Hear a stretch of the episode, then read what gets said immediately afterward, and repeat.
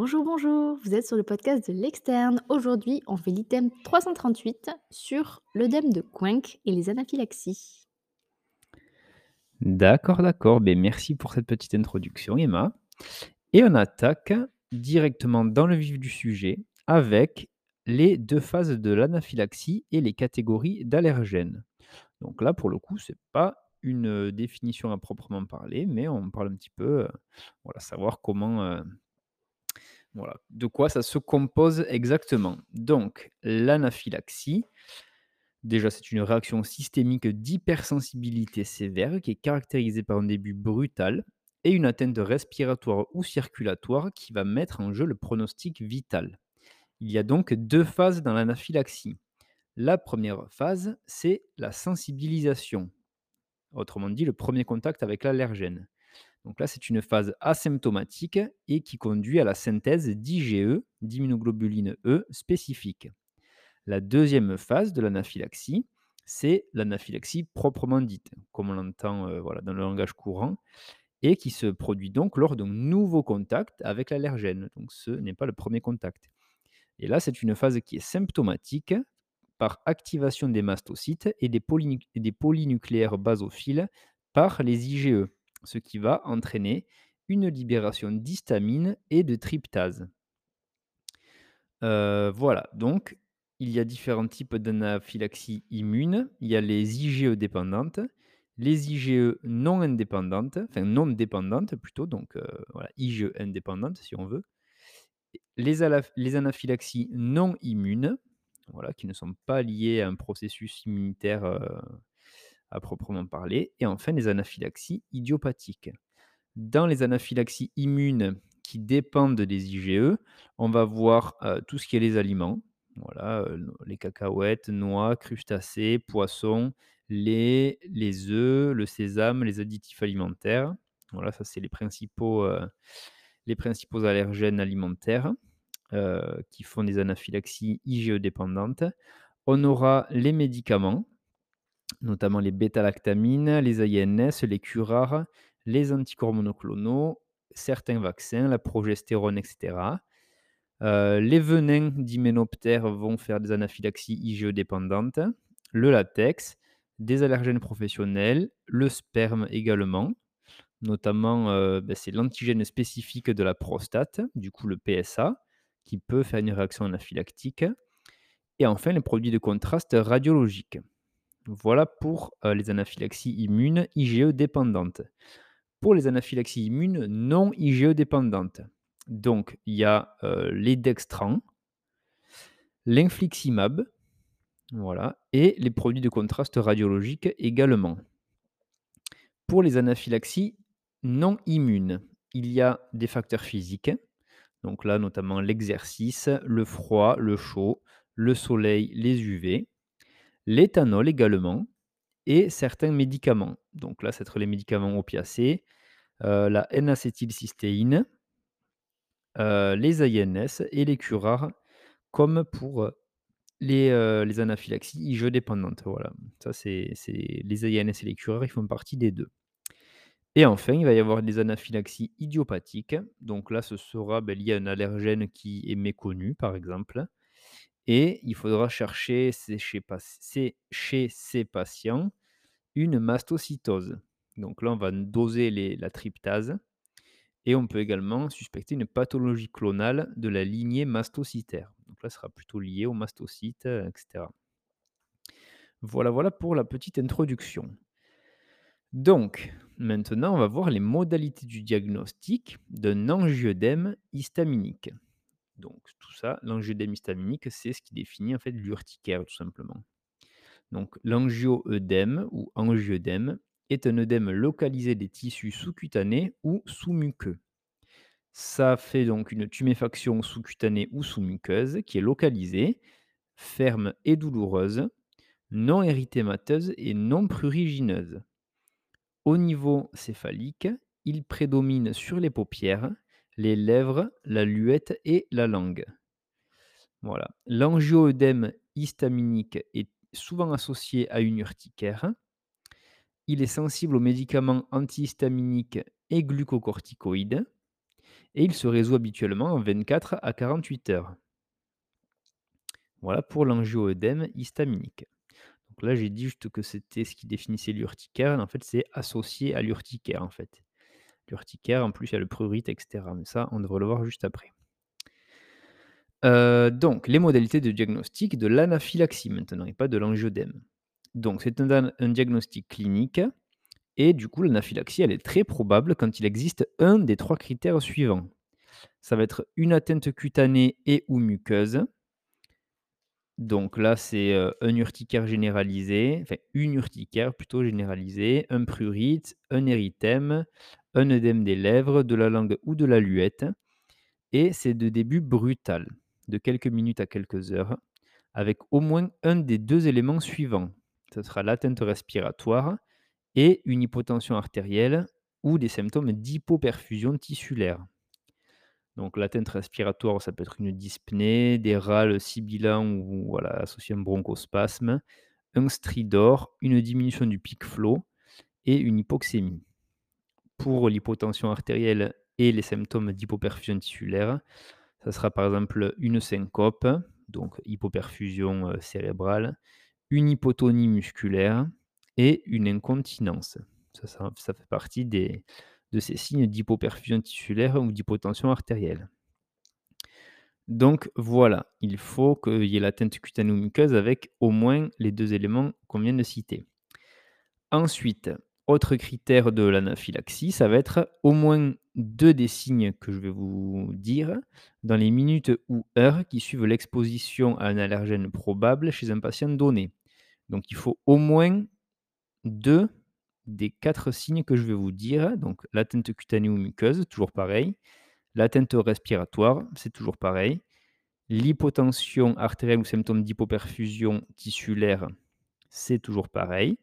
Voilà, ça reste le même et en plus de ça, on ajoute les symptômes digestifs persistants. Donc là, ça sera notamment, heu, des douleurs abdominales à type de crampes et des vomissements.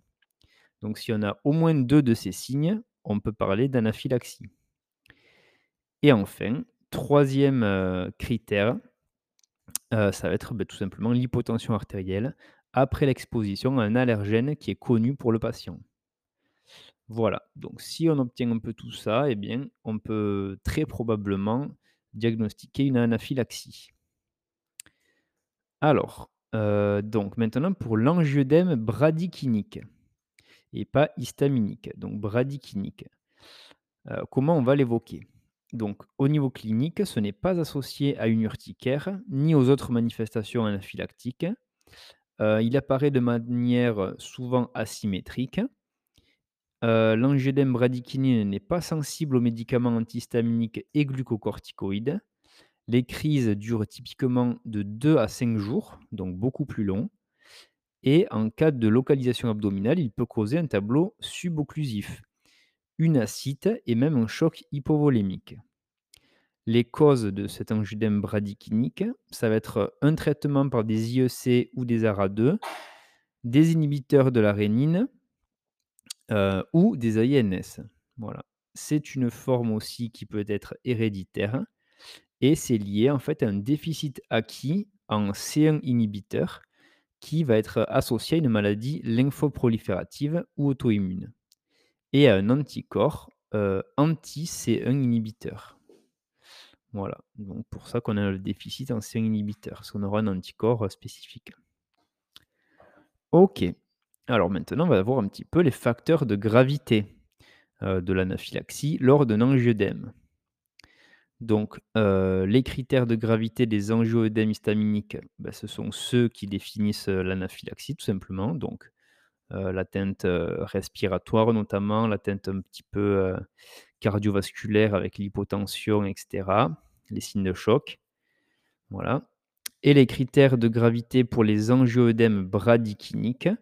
Donc là, ça va être, beh, une atteinte au-dessus des épaules, donc le cou, le visage, la sphère ORL et une atteinte abdominale avec une douleur qui est cotée, heu, en EVA au-dessus de 5 sur 10. Ça, c'est un des critères de gravité pour l'angioëdème bradykinique. Voilà, alors maintenant on va parler plus spécifiquement du traitement et donc notamment le tout premier traitement, heu, administrée en intramusculaire, c'est l'adrénaline. Donc là, il faut savoir que toute manifestation anaphylactique requiert l'injection intramusculaire immédiate d'adrénaline. Donc pourquoi intramusculaire? Parce que ça permet une administration plus rapide que la voie intraveineuse. Voilà. Au niveau de la dose, pour l'adulte, ça va être 0,5 milligrammes en du coup, à mi-hauteur sur la face latéro-externe de la cuisse. Donc voilà, 0,5 milligrammes d'adrénaline. Pour les sujets de moins de 50 kilos, la dose, elle est de 0,01 milligrammes par kilo. Voilà, pour ça qu'on obtient une dose max, heu, à 50 kilos de 0,5 milligrammes. Heu, si au moins un signe clinique mettant en jeu le pronostic vital est présent et persiste après 5 minutes, après la première injection, on va faire une nouvelle injection IM de 0,5 milligrammes ou toujours pareil de 0,01 milligrammes par kilo pour les sujets de moins de 50 kilos. Voilà, donc les signes cliniques qui mettent en jeu le pronostic vital, ça va être, heu, la dyspnée et l'hypotension artérielle. Voilà, si c'est toujours, heu, présent après 5 minutes suivant la première injection, on en refait une deuxième. OK, ensuite, heu, pour, beh, cesser le le choc anaphylactique et la crise, d'anaphylaxie, il faut savoir stopper l'exposition à l'allergène. Et donc là, il faut rechercher rapidement l'allergène responsable pour être sûr de bien l'arrêter. Donc, le cas échéant, heu, il faut arrêter la perfusion si, heu, il y a un médicament qui est en cause, heu, le contact avec le latex si c'est une allergie au latex. Voilà. Donc ça, c'est les 2 principales, les 2 principales causes, d'allergie qui sont, mises, en jeu le plus souvent. Voilà. Le traitement symptomatique ensuite, après l'adrénaline, ça va être les antihistaminiques anti-H1 qui vont être actifs sur les symptômes cutaneo-muqueux de l'anaphylaxie. Voilà et ensuite également, il faut, administrer de l'oxygène et débuter le remplissage, si jamais le patient est en choc. Voilà. Heu, OK, donc ensuite, l'administration de l'adrénaline, elle peut se faire également par voie intraveineuse en situation d'urgence, si le patient, heu, est perfusé et cetera. Donc là, c'est indiqué, l'administration de l'adrénaline en en cas de risque d'arrêt cardiaque imminent, de forme réfractaire, avec une instabilité hémodynamique sévère chez un patient qui va être du coup déjà perfusé. Là, l'idée, ça va être de diluer 1 milligramme d'adrénaline dans 10 millilitres, voilà, de soluté. Heu, on fera un bolus IV de 50 microgrammes sur 1 à 2 minutes et on pourra faire ensuite un relais, possiblement par perfusion continue intraveineuse au pousse-seringue électrique. Voilà et donc là, ça va être 0,1 microgramme par kilo et par minute. Voilà. Pour le traitement ensuite, sous la forme de la forme respiratoire de de l'atteinte allergique. Donc, heu, si on a des critères d'anaphylaxie, eh bien, on va faire l'adrénaline intramusculaire. Ça marchera aussi pour la forme respiratoire et si on a un bronchospasme, donc, heu, cas d'auscultation ou même, heu, à l'oreille, on entend un stridor, heu, des râles, heu, sibilants et cetera. On va ajouter un aérosol qui sera bêta-2 mimétique de courte durée d'action. Voilà. Heu et donc là, on précise également que, l'aérosol de bêta-2 mimétique va plutôt agir sur les voies aériennes basses et on peut également faire un aérosol d'adrénaline qui va avoir, une, heu, une action sur les voies aériennes supérieures. Donc on va mettre en forme mettre en place, heu, un aérosol. Ensuite, on va pouvoir faire des prélèvements, qu'on va réaliser assez précocement. Donc en cas d'anaphylaxie, les prélèvements ne doivent en aucun cas retarder le traitement par adrénaline. Voilà, ça c'est il faut pas retarder le traitement, de la cause et de des symptômes. Par contre, après, après 30 minutes à 2 heures après le début des signes cliniques, on va faire un prélèvement de tryptase pour pouvoir la doser. Voilà, voilà. Donc la tryptase, 30 minutes à 2 heures après le début de la crise. Ensuite, maintenant, on va voir et on va finir par ça, les modalités de la prévention de la récidive, heu, ou, heu, la prévention primaire chez qui, c'est ça n'est jamais arrivé chez les patients allergiques. Donc, eh bien, en fait, voilà, ça va être, basé sur l'information et l'éducation du patient et on va pouvoir prescrire un kit d'adrénaline, à avoir sur soi, en cas de crise d'anaphylaxie. Donc là, on va prévenir également la réaction biphasique. Donc ça, c'est la réaction qui va survenir 4 à 12 heures après les premiers symptômes et donc là, pour faire cette prévention-là, on va administrer de la prednisone peros ou de la méthylprednisolone IV. Voilà, donc des corticoïdes. Heu et pour ensuite prévenir la récidive en cas de nouvelle exposition à l'allergène, eh bien, tout simplement, on va éduquer le patient à l'éviction de cet allergène, heu, mis en cause. On va prescrire un dispositif auto-injecteur d'adrénaline en cas d'anaphylaxie. Voilà, donc là, c'est juste, une le stylo, comme on l'appelle, que les patients vont pouvoir appliquer, heu, au niveau de la cuisse pour s'injecter en IM, heu, l'adrénaline et ensuite, pour certaines allergies, on va pouvoir mettre en place des désensibilisations. Donc là, ça se passe en allergologie notamment, voilà, pour se désensibiliser, heu, vis-à-vis de certains allergènes. Donc là, ça se fait souvent, heu, bah, soit par des injections, soit par des petits comprimés qui se prennent, heu, souvent assez longtemps. Ça peut se faire pendant un an, voire plus des fois, pour être désensibilisé. Voilà, donc l'épisode est terminé. Il était assez court, mais relativement important car ce sont des situations d'urgence, qui peuvent arriver n'importe quand et n'importe où. Voilà, voilà. J'espère que cet épisode vous a plu et puis, eh bien, tout simplement, je vous souhaite une bonne journée. Prenez bien soin de vous. On approche gentiment de la fin d'année, donc j'espère que vous arrivez à garder le moral et à voir, heu, eh bien, le but qui se présente à vous, heu, que ce soit l'ECN ou les partiels et que vous allez bien profiter de vos vacances. Voilà, voilà, mais j'aurai l'occasion de vous le redire. Bisous, bisous, bonne journée. Ciao, ciao.